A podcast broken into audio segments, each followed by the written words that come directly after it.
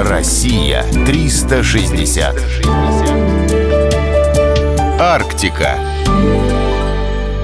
Чукотка. В 1967 году в Советском Союзе состоялась премьера фильма «Начальник Чукотки». Он был заявлен как комедийно-приключенческий.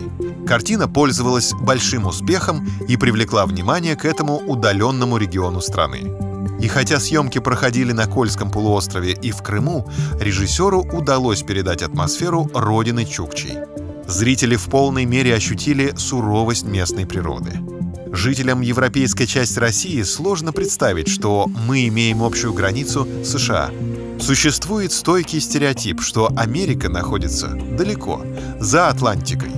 А вот для жителей Чукотки до США рукой подать. Морская граница проходит по Берингову проливу. Его ширина составляет всего 86 километров.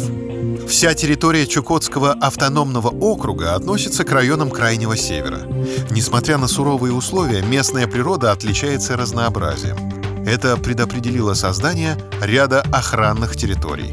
Заповедник остров Врангеля занимает два острова – Врангеля и Геральда – Природно-этнический парк Берингия находится на территории Провиденского и Чукотского районов.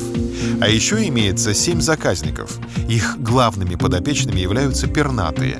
Заболоченная тундра и морское побережье считаются для них настоящим раем, поскольку обеспечивают птиц богатым кормом.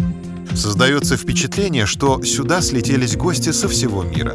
Американский лебедь, канадский журавль. Названия говорят сами за себя. Многие виды птиц относятся к разряду исчезающих. Выходит, что Чукотка не только край света, но и своеобразная красная книга под открытым небом. Россия 360. Всегда высокий градус знаний. Только на радиоискатель.